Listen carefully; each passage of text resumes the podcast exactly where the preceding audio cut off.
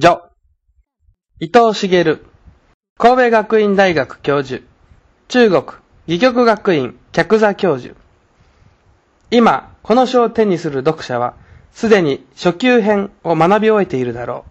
そして、自由自在とは言わないまでも、自分の意思を日本語でかなり伝えることができるに違いない。だから、皆さんは、どんどん日本人に話しかければいいと思う。中国語では成長が不十分なら、もうそれだけで相手は首をかしげるばかり。少しは聞き取ってくれよと言いたくなるのだが、日本語は不思議な言語で、ちょっと発音が怪しくても、文法が守られていなくても、予想以上に理解してもらえる。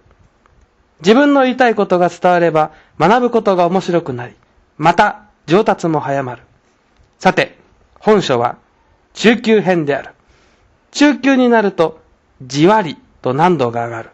その難しさは、漢字の読み方の複雑さや、敬語表現の微妙さなど、よく知られたものではない。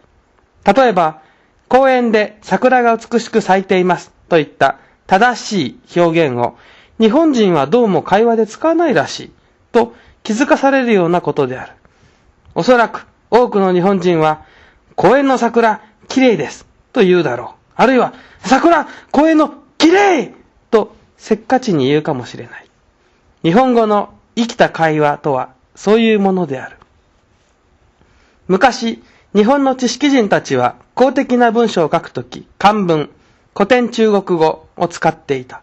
その方が簡潔で正確な文章が書けるからである。同時に私的な愛を打ち明けるとか、世の儚さを嘆くときには和文でなければならなかった。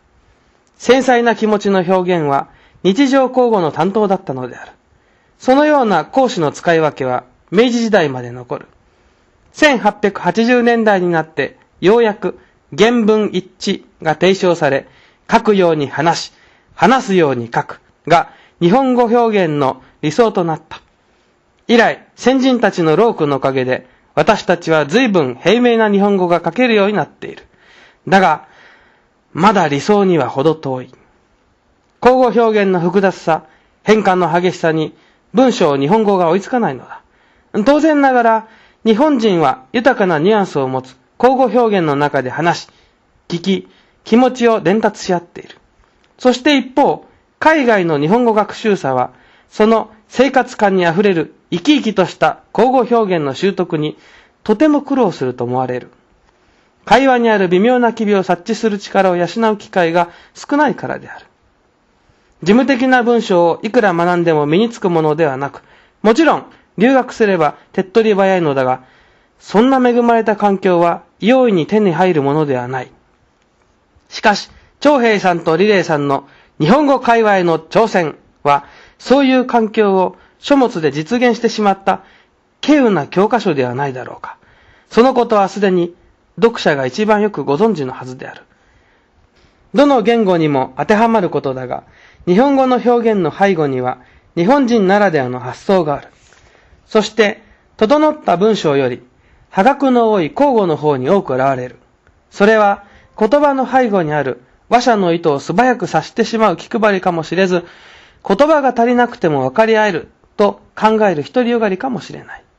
いずれも日本人が生み出した言語文化なのだろう。